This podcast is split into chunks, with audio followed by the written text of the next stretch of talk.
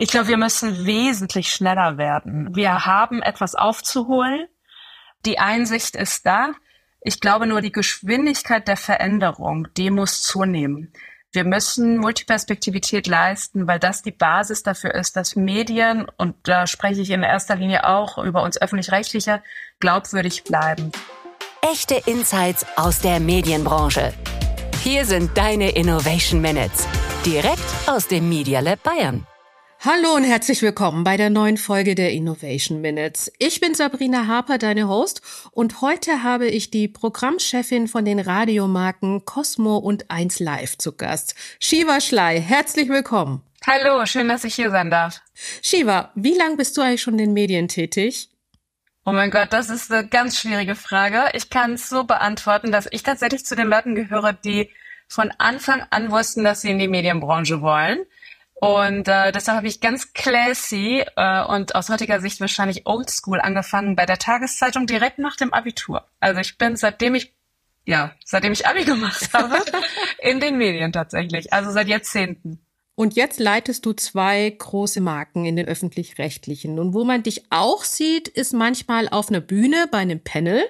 Vielleicht mal kurz zu den Zahlen. Ähm, eine Auswertung von 2020 meinte, sechs Prozent der Chefredakteure, Chefredakteurinnen bei den größten Medienmarken haben eine Migrationsbiografie. Das ist so ein Aspekt in der Diversitätsebene. Es gibt noch viele darüber hinaus. Aber das ist so eine die jetzt kommuniziert wurde in den letzten Jahren sehr häufig. Und du saßt schon auf einigen Panels zum Thema Diversität. Damals, 2020 und auch heute.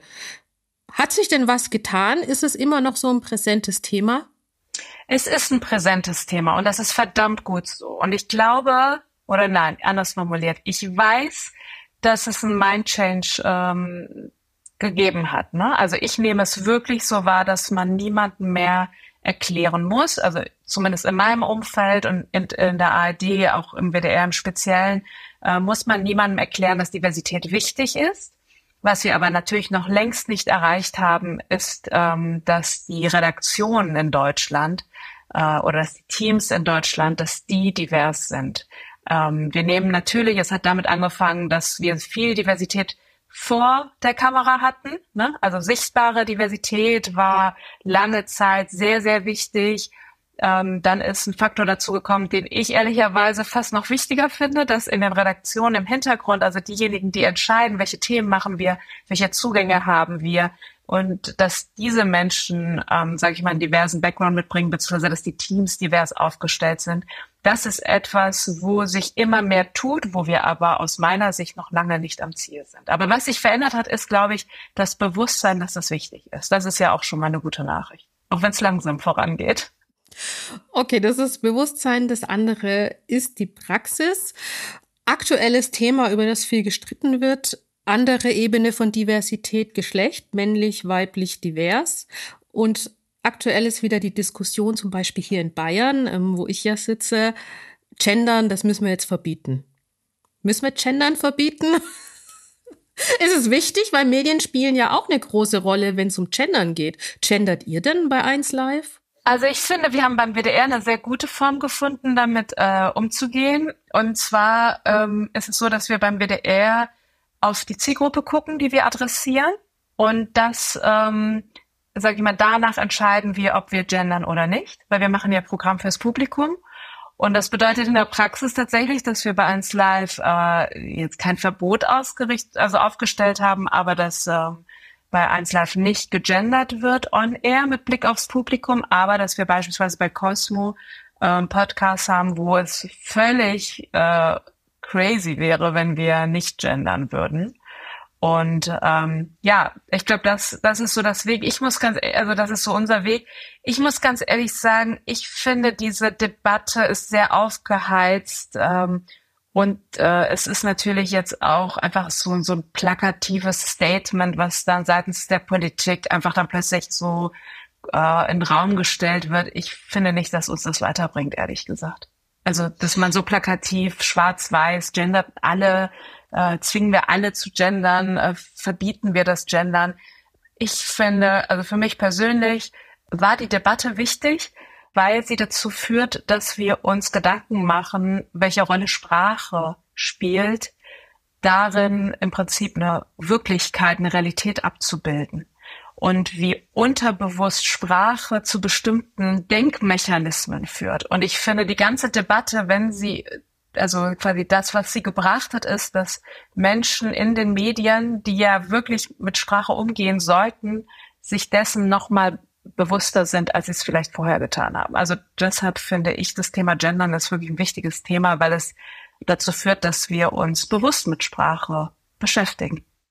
Was mir da immer ein bisschen zu kurz kommt, ist, dass Gendern oft darauf beschränkt wird, ob man jetzt ein Innen hinten ran macht oder nicht. Und dabei gibt es ja ganz viele Worte und Möglichkeiten, überhaupt nicht in dieses Doppelpunkt, Binnen-I, wie auch immer, Sternchen reinzukommen. Sondern, das ist das, was ja. auch ehrlich gesagt bei 1 Live zum Beispiel ganz viele junge Kolleginnen und Kollegen praktizieren, ne? dass die sich bewusst überlegen ähm, und Wörter wie Teilnehmende oder so benutzen, was wirklich keinen stört und was einfach, aber wenn man es dann konsequent durchführt, glaube ich, wirklich zu, zu einer, ja, zu einer wahrscheinlich ehrlicheren Abbildung der Gesellschaft führt. Du hast jetzt schon ein bisschen erzählt, wie es bei euch läuft. Vielleicht kannst du noch ein bisschen hinter die Kulissen mit uns schauen. Wie ist das denn bei euch? Weil Cosmo steht ja schon für Vielfalt. Also wenn man die Marke hört, ist es stark verknüpft. Gibt es da Bausteine? Habt ihr eine Vivid Vision? Gibt es da Richtlinien? Wie sorgt ihr dafür, dass Diversität auch wirklich in eurem Alltag stattfindet? Also bei Cosmo muss man sagen, das liegt ja in der DNA. Ne? Entstanden sind wir ähm, bei Cosmo quasi als, also die, die Grundidee von Cosmo war, ähm, ein Angebot zu schaffen für die sogenannten GastarbeiterInnen und in der Generation, die halt ohne Internet zurechtkommen musste, ein Angebot zu bieten, wo man in den Sprachen der Herkunftsländer informiert das war was Wertvolles und äh, wir wissen das auch, sage ich mal, aus, aus von der Resonanz bis heute, dass damals vielen Menschen Halt gegeben hat, vielen Menschen die Möglichkeit gegeben hat, sich in Deutschland zu orientieren und das war sehr wichtig. Dementsprechend ist die Redaktion bis heute tatsächlich sehr divers aufgestellt und wenn du mich so fragst, was tun wir dafür? Die Herausforderung besteht darin, einen Blick dafür zu haben, wenn man äh, Personalpolitik betreibt und man muss das wirklich aktiv betreiben. Also Diversität ist kein Selbstläufer, sondern man muss gucken, wenn man Stellen zu besetzen hat, natürlich, dass die Leute qualifiziert sind. Das ist ja auch mal absurd, dass es so, okay, muss man das eine tun oder, oder, oder das andere, sondern dass man sagt, okay, ähm, wir haben den Anspruch, möglichst ein breites Bild zu schaffen. Und das ist kein Selbstzweck, sondern die Idee dahinter ist ja, dass wir ganz viele Perspektiven zusammenbringen, weil wir da drin im Prinzip die Kraft sehen, guten Journalismus, gute Medienarbeit zu, zu leisten, indem wir viele Perspektiven auf ein Thema bringen. Und ich finde, das ist auch kernöffentlich-rechtlich eine Idee, dass ich ganz viele Perspektiven darbiete, aus dem dann das gescheite, sage ich mal, Publikum sich selber ein Bild machen kann und sich selber eine Meinung bilden kann. Das ist ja unser Purpose sozusagen. Und ja, das heißt für uns, wenn du mich jetzt äh, ganz ähm, explizit fragst, das ist eine mühsame Recherche nach Journalistinnen und Journalisten, die diversen Background haben. Und das ist nicht immer einfach. Also ich merke es jetzt auch bei 1 Live, da haben wir genau denselben Anspruch. Wir machen hier bei 1 Live Programm für ein junges Segment in Nordrhein-Westfalen. Wenn wir uns die Gesellschaftsstruktur hier angucken, dann hat nahezu jeder zweite hier Migrationsgeschichte beispielsweise, um nur einen Punkt rauszugreifen aus diesem ganzen Diversitätsclustern. So, und das heißt, wir müssten uns auch damit beschäftigen, auch bei einem, äh, sag ich mal, bei einem Sender wie 1 Live, der vielleicht in erster Linie nicht für Diversität steht. Und das ist unser Anspruch, aber wir merken, dass es gar nicht so einfach ist, äh, sag ich mal, weil wir ein neues Selbstbewusstsein haben unter Programmschaffenden Kreativen, die sich auch ähm, Angebote mittlerweile aussuchen können und sagen, wieso soll ich dann zu einem Sender gehen, der vielleicht auf den ersten Blick gar nicht Programm macht für Menschen wie mich. Na, das ist so ein bisschen Teufelskreis, weil ich will ja mehr Programm machen für Menschen wie die junge Shiva. Und äh, das beinhaltet, dass ähm, uns da ein diverses Team äh, oder ein diverseres Team, muss man ja sagen, ein bisschen divers sind wir ja, ein diverseres Team helfen würde aber das geht einher tatsächlich mit aktiver Suche. Fachkräftemangel spielt da natürlich dann auch noch wahrscheinlich rein heutzutage. Also ich erinnere mich noch, als ich damals zum Radio ging, da musste man ja noch hart fighten für ein Volo. Und heutzutage ist es zwar noch nicht geschenkt, aber ich glaube, der Markt ist ein bisschen ausgedünnt mit Nachwuchskräften.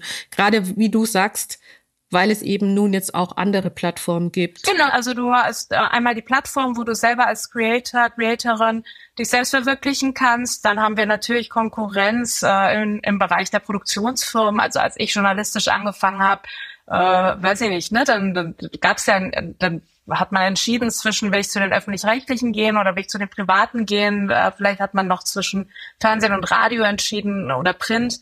Ähm, und heute habe ich halt ein viel breit gefächerteres Angebot. Und ähm, ja, damit haben wir zu kämpfen tatsächlich. Also ich glaube, Volo kriegt man immer noch nicht geschenkt, aber es ist äh, eine andere Zugangsvoraussetzung. Und wie gesagt, das Selbstbewusstsein, dass Menschen halt sagen, okay, ich habe auch den Anspruch, ähm, sag ich mal, es gibt ja viele, die, ähm, ich finde es sehr sympathisch, ein Sendungsbewusstsein haben und die nicht nur irgendwelche Geschichten erzählen wollen, sondern auch sagen, wir möchten auch was tun dafür, dass die Medienbranche noch diverser wird. Also darüber sprechen, diese Menschen gibt es ja auch. Und ähm, die konzentrieren sich dann im Prinzip auch auf Angebote, die ähm, vielleicht zu einem größeren, also sag ich mal, oder den Fokus haben, äh, so ein Programm zu, zu produzieren. Wenn wir den einen oder anderen hier haben, der zuhört und sich denkt, ja, genau diese Probleme habe ich auch und wie finde ich die jetzt? Also hast du vielleicht ein, zwei, drei Ratschläge oder Fokusthemen, auf die man achten sollte, weil ja gut, ich schaue nach Fachkräften, ich inseriere auf meinen Plattformen, ich habe offene Stellen und so weiter, aber es meldet sich niemand. Also woran ich konkret denke ist, es ist schon eine Weile her, aber da habe ich auch jemanden gehört auf einer Bühne, der gesagt hat, wir bemühen uns sehr, divers zu werden. Wir schreiben das auch aus. Allerdings haben wir 80 Prozent, 90 Prozent der Bewerber, Bewerberinnen sind eben nicht divers und wir wissen nicht, was wir machen sollen. Ja, ich glaube, man kann ein paar Dinge tun. Also erstmal hilft auf jeden Fall, und das ist jetzt äh, insgesamt hilft es, wenn man eine gute Atmosphäre hat, weil das spricht sich in der Medienbranche rum. Also was kann ich selbst wirksam sein in der Umgebung? Das ist ein Riesentopic. Ich glaube auch, das ist ein Punkt, womit wir viele tolle Menschen und Kreative zu Cosmo belockt haben. Also dieses ähm, Dinge tun können, eine Spielwiese bekommen, das ist ja etwas, was sich, ja, was sich alle Kreativen wünschen. Das ähm, wäre für mich Punkt eins. Und dann Punkt zwei, diverser werden. Ich glaube, wichtig ist, dass Menschen das Gefühl haben, dass wir das ernst meinen. Dass es also kein Feigenblatt ist, dass es mir nicht um irgendeine ähm, interne Quote geht, sondern dass ähm, es wirklich echtes Interesse an unterschiedliche Blickwinkel und Perspektiven, dass das, sage ich mal, ähm, der Grund ist, warum wir divers besetzen wollen. Und damit kriegt man meines Erachtens schon Menschen, die sagen, okay, ich möchte diese Facette mehr einbringen oder ich möchte das Programm gestalten, ähm, indem ich meine Bias irgendwie einsetze. Ne? Bias haben wir alle, aber ich glaube, dass das ist schon was, ähm, was hilft. Und die explizite Suche, ne? Also die ähm, neuen deutschen MedienmacherInnen sind auf jeden Fall, finde ich, äh, immer gute AnsprechpartnerInnen, wenn es darum geht zu sagen, wir suchen in dem und dem Bereich Leute. Aber auf jeden Fall auch Positivbeispiele. Ne? Wenn ich bei mir im Team Moderatorinnen habe oder Moderatoren, die schon diesen Weg gegangen sind, wenn wir bestimmte Formate haben, wo man sichtbar macht, ach guck mal, da ist wirklich ein Team, was jetzt nicht nur fürs Foto bunt zusammengewürfelt ist, ähm, da reden wir jetzt nur über sichtbare Diversität, ne? Ich, es ist ja ein sehr weites Feld. Manchmal ist Diversität auch gar nicht sichtbar, aber ich glaube, wenn man das Gefühl hat, dass es dahinter ein echtes Interesse gibt, dann kann man das ganz gut erreichen. Wenn du das so sagst, da erinnere ich mich an meine Zeit zurück. Mir wurde früher immer gesagt, ich sei ein Querulant. Das habe ich auch gehört. ja. Aber das muss man als Kompliment ausfassen. Eben, und genau das wollte ich eben auch sagen. Also so rückblickend, also in dem Moment damals, also so vor zehn Jahren war das, habe ich mir immer gedacht, na super, äh, ich sag irgendwann gar nichts mehr, weil ich bin ja eh immer nur der Querulant. Aber vielleicht habe ich durch meinen Background eine andere Perspektive gehabt und die habe ich reingebracht. Und jetzt äh, würde ich so gern äh, eine Redewendung aufmachen, sowas wie Querulanten sind die wertvollen MitarbeiterInnen. Weiß ich nicht, ob man das so pauschal sagen kann, aber daran musste ich irgendwie gerade denken, wenn du das so erzählst, mit dass man es ernst meint und dass man es wertschätzt. Also vielleicht nicht gleich so abtun als Querullant. Ja, es ist vielleicht die Atmosphäre, ne? Also eine Atmosphäre, also ich glaube, also das Thema, was wir ja alle haben, ist die Arbeitsverdichtung. Dann ist es so, dass wir nicht mehr dieses Spezialwissen haben. Das heißt, wir müssen alle in einer viel krasseren Taktung viel mehr Ausspielkanäle bedienen.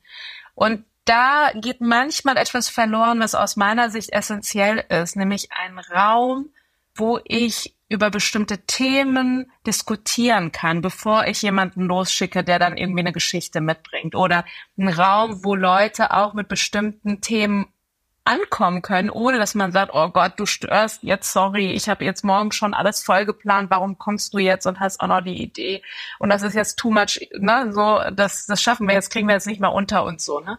Und ich glaube, diese Atmosphäre zu schaffen, diese Offenheit, dass es diese Störer gibt, ne. Vielleicht ist es, dass die Störung an sich etwas Wertvolles ist, weil Störung erzeugt Reibung und Reibung ist immer positiv, finde ich. Also, nee, ist nicht immer, also der Satz ist schwierig, das will ich jetzt nicht äh, auf der Zitattafel, aber Reibung ist im Prinzip, ist es anstrengend, aber das Ergebnis ist immer positiv, auf jeden Fall. Ja, genau. Also wir wollen nichts pauschalisieren, aber vielleicht mal darauf hinweisen, dass man aus diesem ganzen Flow mal ausbricht und vielleicht mal den Blick nach links oder rechts zulässt und Ideen sammelt. Ne, wenn das Publikum irgendwie wirklich unmittelbar reagiert, das tut schon weh. Aber das, was da manchmal kommt, das löst ja in einem was aus. Und umso schöner, wenn das intern ist, dann produziert man im Idealfall ähm, nicht erst die, die crazy Momente, die vom Publikum als Oh mein Gott wahrgenommen werden, sondern halt einfach wertvollere Momente. Wir reden jetzt im Diversitätskontext viel von dem, was anders ist, ist denn Diversität eigentlich etwas, was uns trennt oder ist es etwas, was uns vereint? Ich glaube, dass Diversität total wichtig ist in der gesellschaftlichen Debatte. Also dieses ja old-fashioned ne, Leben und Leben lassen. Also oder so dieser muss ja mal aufpassen, wen man zitiert als öffentlich-rechtlich, aber ich sage es trotzdem, der Freiheitsbegriff von Rosa Luxemburger wird diese Freiheit, so lange Freiheit zu gewähren, solange es nicht meine persönliche Freiheit einschränkt. Ich finde, das sind wenn man das zugrunde legt, dann ist Diversität insofern wertvoll, als dass es ein Miteinander von ganz vielen unterschiedlichen Menschen ermöglicht. Und vor dem Hintergrund finde ich, nee, das ist aus meiner Sicht etwas, was sogar verbindet.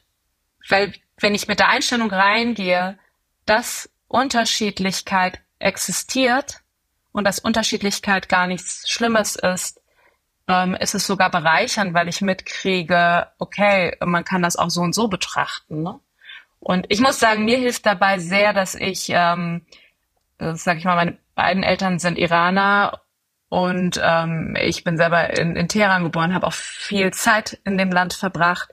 Und ähm, meine Mutter hat immer gesagt, so das ist so, man es ist wichtig, dass ihr wisst, woher ihr kommt. Das, das stresst einen natürlich als Jugendliche, aber im Nachgang die Möglichkeit zu haben, zum Beispiel, um nur dieses eine Beispiel jetzt aus meiner persönlichen Biografie zu nehmen, dass ich zwei Arten zu leben oder Dinge für lebenswert zu halten, also dass ich zwei Welten kennengelernt habe und dann für sich selber rauszupicken, okay, was finde ich eigentlich persönlich lebenswert oder was hat in, in, in meinem Wertesystem einen hohen Wert.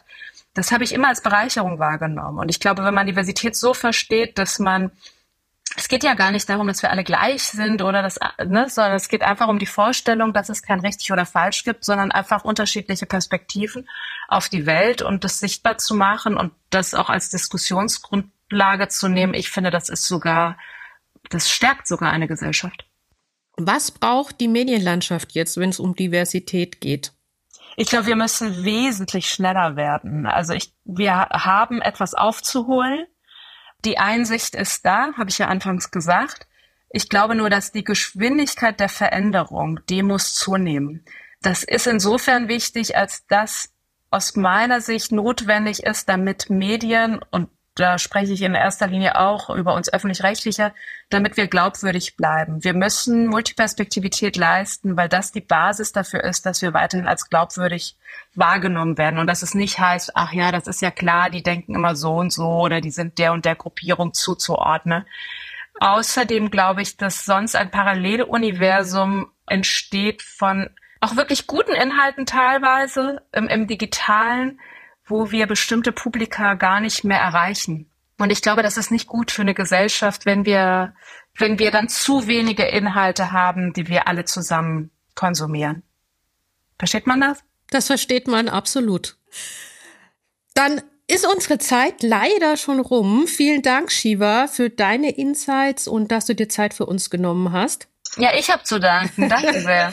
Das ist ein komplexes Thema. Es ist immer ja. schwer, das dann so zusammenzufassen. Aber ich würde wirklich sagen, Mut denjenigen, die ihre Teams diverse aufstellen wollen, weil es lohnt sich, auch wenn der Culture Clash nicht immer einfach zu handeln ist. Und wirklich Mut an alle, die mit einem diverseren Background in die Medienbranche rein wollen. Die Zeit ist jetzt sozusagen. Welche Rolle spielt Diversität denn bei dir und wo liegen deine Herausforderungen? Ich bin gespannt. Das war das Interview mit Shiva Schley. Mein Name ist Sabrina Harper. Lass mir gern eine Bewertung zu dieser Episode da und folge diesem Podcast, um keine Ausgabe mehr zu verpassen. Ich wünsche dir viel Erfolg bei allem, was du tust. Das waren deine Innovation Minutes. Direkt aus dem Media Lab Bayern. Du willst mehr? Dann besuche uns auf media-lab.de und starte dein eigenes Projekt. Last but not least. Dieser Podcast ist möglich, weil wir tolle Unterstützer und Unterstützerinnen haben. Besonderer Dank geht an die Staatskanzlei Bayern, die Bayerische Landeszentrale für neue Medien BLM und natürlich an meine Kollegen und Kolleginnen in der Medien Bayern.